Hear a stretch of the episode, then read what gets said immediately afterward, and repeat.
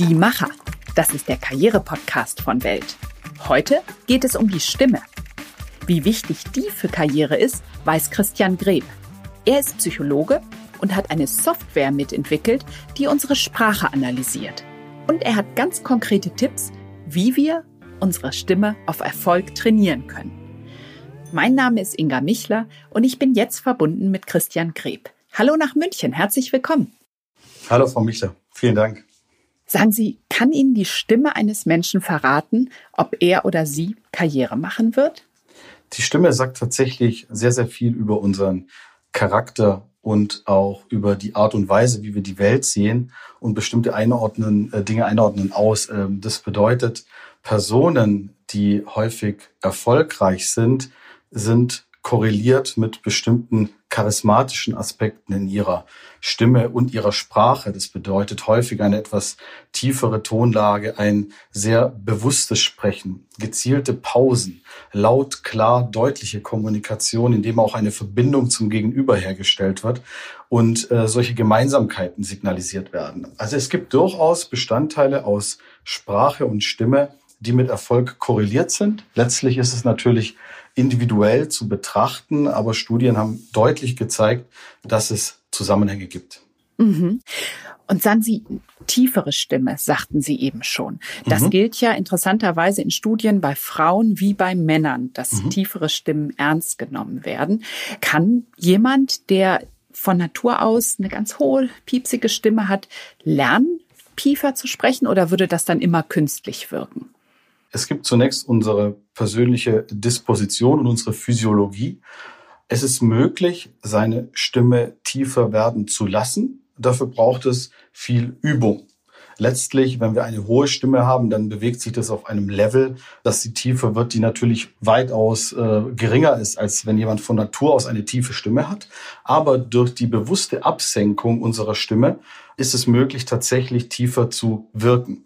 Und das ist vor allem dann so, wenn wir deutlich versuchen zu sprechen. Wir versuchen langsam zu sprechen, indem wir auch die Stimme senken beim Sprechen. Viele Empfehlungen gehen auch immer die Richtung, in die Richtung, dass wir in einer entspannten Lage sprechen, weil dadurch die Stimmbänder etwas entspannt sind und sich unsere Stimme tatsächlich von selbst senkt. Und wir können natürlich darauf achten, dass wir zum Beispiel am Satzende etwas tiefer werden oder auch ähm, bewusst, wie gesagt, dieses langsame korreliert schon sehr, sehr stark mit einer tieferen Stimme. Wichtig ist natürlich mhm. immer. Wie sieht's denn, ja? wie sieht's denn so mit Sprachfehlern aus? Lispeln zum Beispiel oder Stottern. Es gibt ja ganz berühmte Stotterer. Churchill soll einer gewesen sein, genauso wie der neu gewählte US-Präsident Joe Biden. Die beiden wurden dennoch erfolgreich. Gibt's da ein Geheimnis? Ich denke, dass die Parameter von Stimme letztlich auch mit unserem Selbstverständnis zusammenhängen.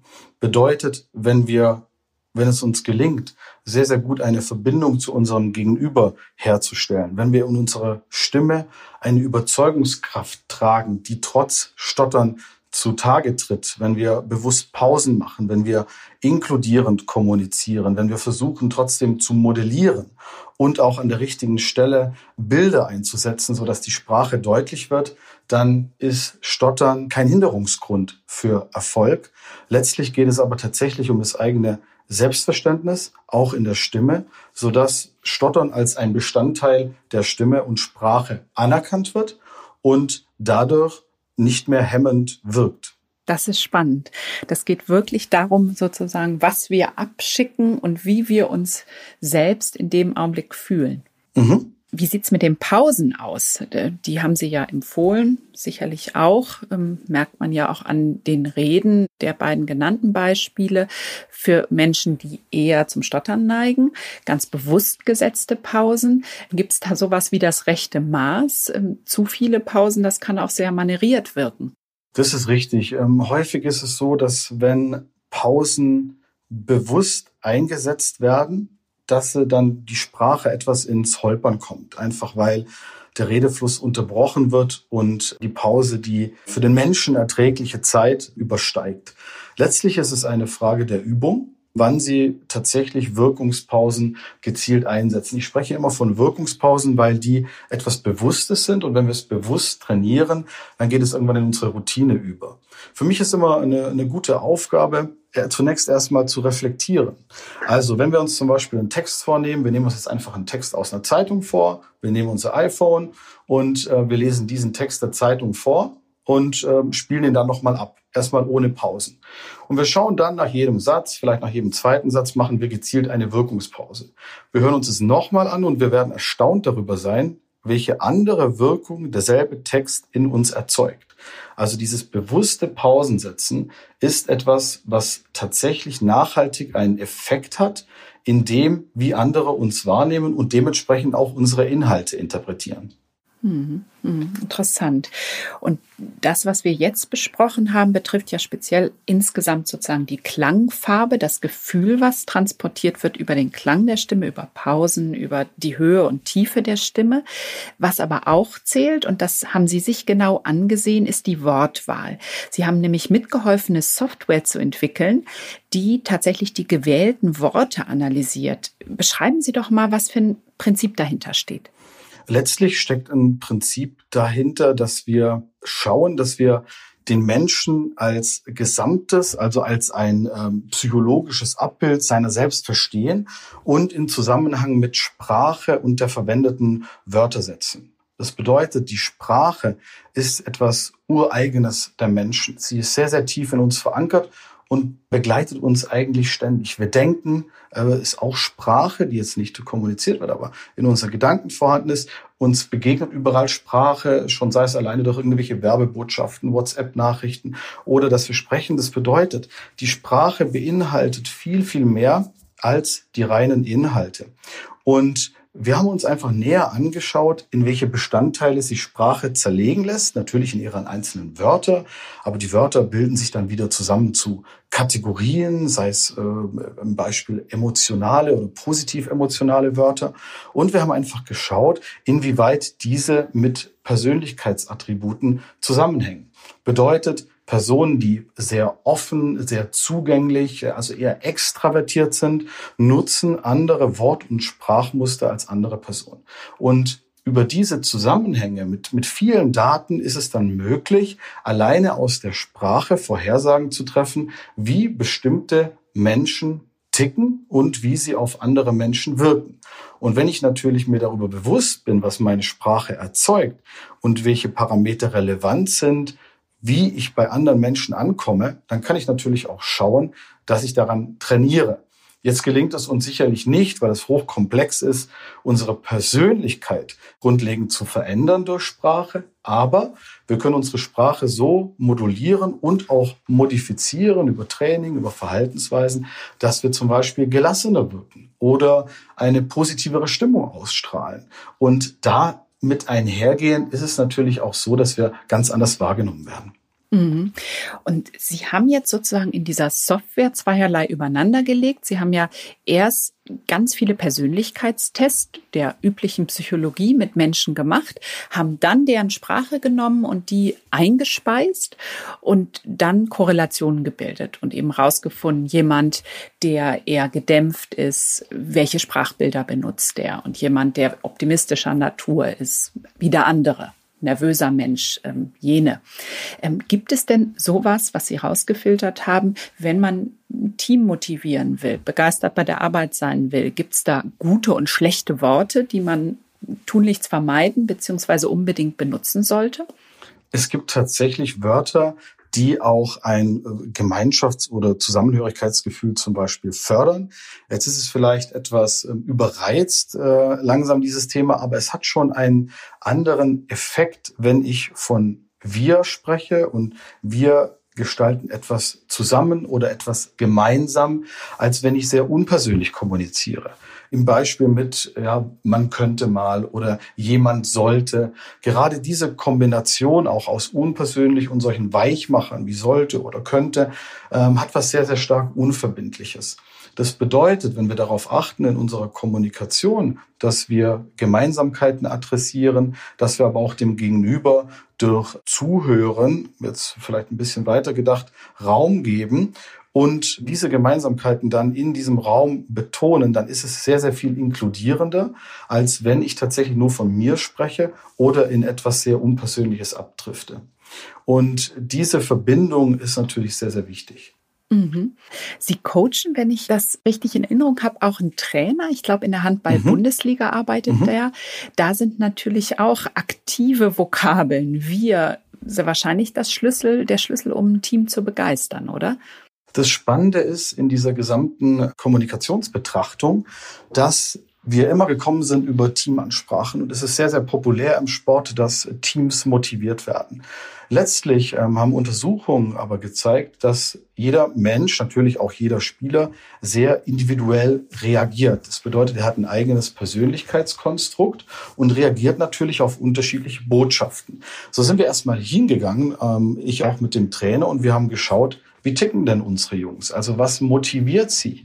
Welche Worte motivieren sie? Wie können wir, ohne dass es instrumentell wirkt, die Ansprache so gezielt formulieren, dass diese Sportler dann tatsächlich motivierter sind. Bedeutet ein Spieler, der vielleicht sehr hilfsbereit ist, der viel fürs Team agieren möchte, da wird eher Unterstützung eingefordert. Ja, sehr konzentrierte Ansprache. Wir appellieren an die Stärken. Wir schauen, dass er Wörter bekommt, die er für sich verorten kann. Oder ein Spieler, der vielleicht eher statusorientiert ist, wo es darum geht, da ein bisschen mehr im Vordergrund zu stehen, dass wir ihn mit diesen Worten antriggern. Das ist interessant, weil es dieser gängigen Theorie, wir kommen über Mannschafts- und Teamansprachen, etwas widerspricht. Es ist aber so, dass es tatsächlich ergänzend wirkt, indem wir sagen, okay, wir betrachten das Team als Ganzes und gehen aber, nehmen uns die Zeit als Trainer, tatsächlich individuell auf den Spieler einzugehen und die kommunikativen Botschaften so zu senden, dass sie motivierend wirken. Und das war schon ein großer Schritt. Aber das ist spannend. Das heißt, Sie machen dann eigentlich mit jedem Spieler erstmal eine Persönlichkeitsanalyse, weil Sie müssen ja irgendwo herausfinden, was motiviert den. Möchte der lieber mhm. Teil der Mannschaft sein? Möchte er vorne stehen? Braucht er mehr Lob? Braucht er mehr Ordnung in der ganzen Sache? Das Interessante ist ja, dass eigentlich zu Beginn immer eine Form der Diagnostik oder Bestandsaufnahme stehen sollte. Das kann jetzt vollzogen werden, indem man einen Test macht und wir wissen dann exakt die Persönlichkeit des Spielers. Oder es geht darum, im Gespräch bestimmte Verhaltensweisen oder auch Vorlieben ähm, zu reflektieren und herauszuarbeiten. Und mit diesen Anfängen, also mit diesem Konstrukt, kann natürlich sehr, sehr gut weitergearbeitet werden, weil einfach dieses Raten, was ihm jetzt gut passen könnte, wegfällt. Und so ist es ja bei uns auch im Alltag. Also wenn wir uns reflektieren, wenn wir uns mal vielleicht vor den Spiegel stellen und etwas sagen und wir schauen, wie wirken wir selbst auf uns oder wenn wir uns nochmal eine WhatsApp-Sprachnachricht anhören und wir wissen jetzt, wir sind echt, wir verwenden häufig Negationen, häufig negative Emotionswörter, dann wird die, bewusst, äh, die Wirkung bewusster.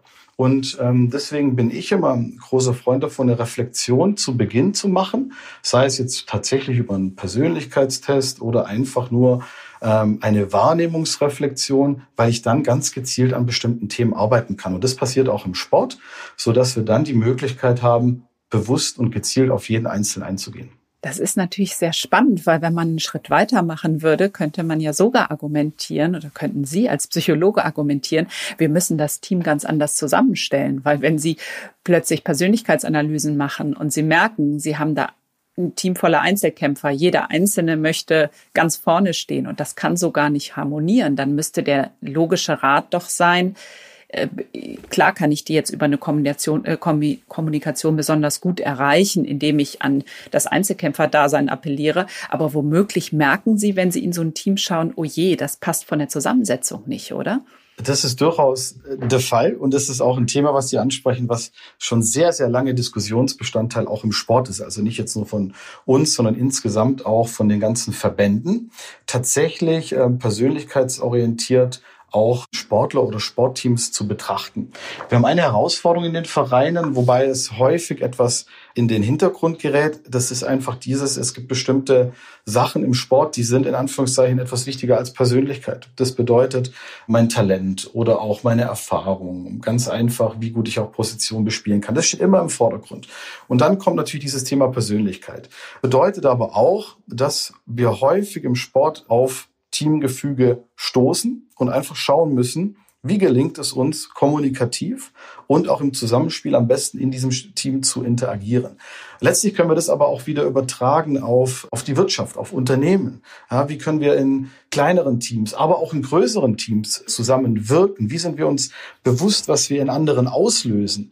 Und für mich ist immer wichtig, dieses Bewusstsein zu schärfen, dass jeder Mensch tickt anders. Ja, das ist jetzt nichts Neues, aber wenn wir uns bewusst sind, dass vielleicht diese Botschaft jemanden ganz anders erreicht als mich selbst und ich vielleicht jemand bin, der hoch anerkennungsbedürftig ist, also sehr viel Lob braucht und auch Anerkennung möchte und andere Menschen so nicht ticken und es vielleicht nicht diese böse Absicht ist, warum sie es mir nicht geben, dann entstehen häufig nicht diese kommunikativen Gräben, wo dann gar nichts mehr passiert, sondern dieses bewusste Hinhören und darauf zu achten, wie die anderen ticken, ist sowohl im Sport als auch in den Unternehmen, als auch im Alltag, alleine schon der Partnerschaft, sehr, sehr wertvoll. Spannend ist ja, dass einige Firmen bereits Computerprogramme verwenden, um Sprachproben zu nehmen, sozusagen ihrer Mitarbeiter und daraufhin zu entscheiden, für welchen Posten kommen die eigentlich in Frage, sowohl als auch derjenigen, die sie erst einstellen wollen. Tja, das kann ich mir vorstellen, macht sich ja vielen Menschen auch Angst und Sorge, oder? Ja, absolut. Und ich glaube, es ist immer eine Frage, und da sind wir so ein bisschen im Bereich dieser des Einsatzes moderner Technologien, aber auch künstlicher Intelligenz, wie in welchem Prozess solche Technologien, ich sage immer nur, unterstützend eingesetzt werden können. Wenn wir in einem transparenten Prozess sind und wir sind jetzt in der Entscheidung, wir suchen jetzt einen neuen Vertriebler, dann ist es einfach so, dass bestimmte Persönlichkeitsdispositionen, aber auch kommunikative Eigenarten Menschen eher erfolgreich Vertrieb machen lassen als andere. Bedeutet, wenn ich jemand bin, der sehr extrovertiert ist, wenn ich mir leicht tue, auf Menschen zuzugehen, wenn ich einfach jemand bin mit einem sehr, sehr hohen Selbstverständnis, wenn ich vielleicht auch nicht jede Diskussion auf den Weg gehe, also ruhig auch etwas wettkampforientierter bin, wenn ich schaue, dass ich sehr, sehr strukturiert auch Themen bedienen kann oder ein hohes Risikomotiv habe und gleichzeitig in meiner Kommunikation sehr einnehmend bin. Also wenn Menschen mich sehen und sie kaufen mir etwas ab, ja, das muss jetzt nichts irgendwie Falsches sein, aber sie, ich erzeuge eine Glaubwürdigkeit im Menschen. Und das ist schon eine Charakterart, aber auch eine Kommunikationsart, die jetzt vielleicht nicht zu jedem passt.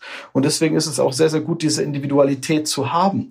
Und ich glaube, in einem transparenten Prozess, wo aufgezeigt wird, welche Parameter tatsächlich relevant sind für bestimmte Positionen, aber auch Rollen, kann es sowohl für das Unternehmen hilfreich sein, als auch für den Bewerber beziehungsweise den Mitarbeiter oder die Mitarbeiterin, wenn dann dementsprechend klar wird, für welche Rollen sich Menschen am besten eignen. Weil immer da, wo wir die größte Passung eigentlich haben, erzielen wir die größten Erfolge. Jetzt ist natürlich immer die Gefahr bei solchen Technologien, dass es sehr selektierend wirken kann und Menschen auch durchs Raster fallen. Das passiert aber häufig dann, wenn nicht genau darauf geachtet und kommuniziert wird, was, wie eine solche Technologie eingesetzt werden kann. Das bedeutet, die Prozesse drumherum müssen stimmen, aber auch die transparente Kommunikation. Dann kann es eine gute Ergänzung sein, einfach um auch schon alleine den Menschen die Möglichkeit zu geben, sich auf einer ganz anderen Ebene zu reflektieren.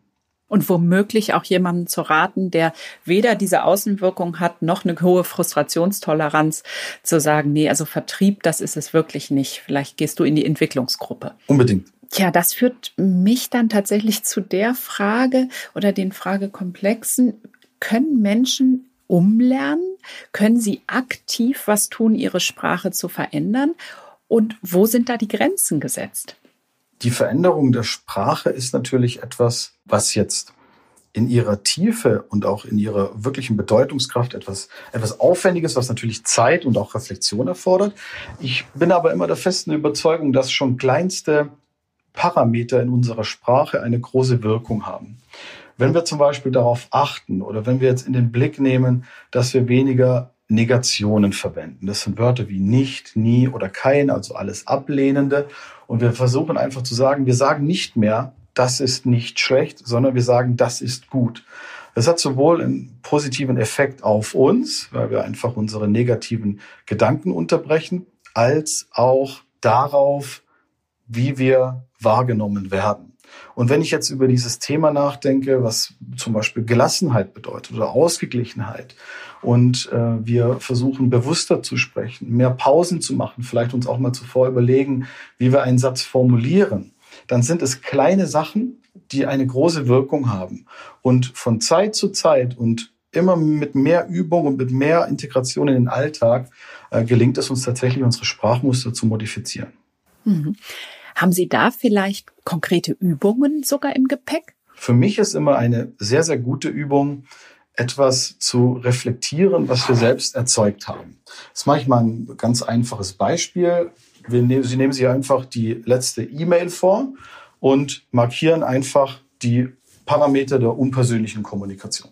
Sie schauen einfach mal an, wann sind Sie ins Mann abgerutscht, äh, ins Jemand und wann haben Sie vielleicht Begriffe verwendet wie ich oder wir.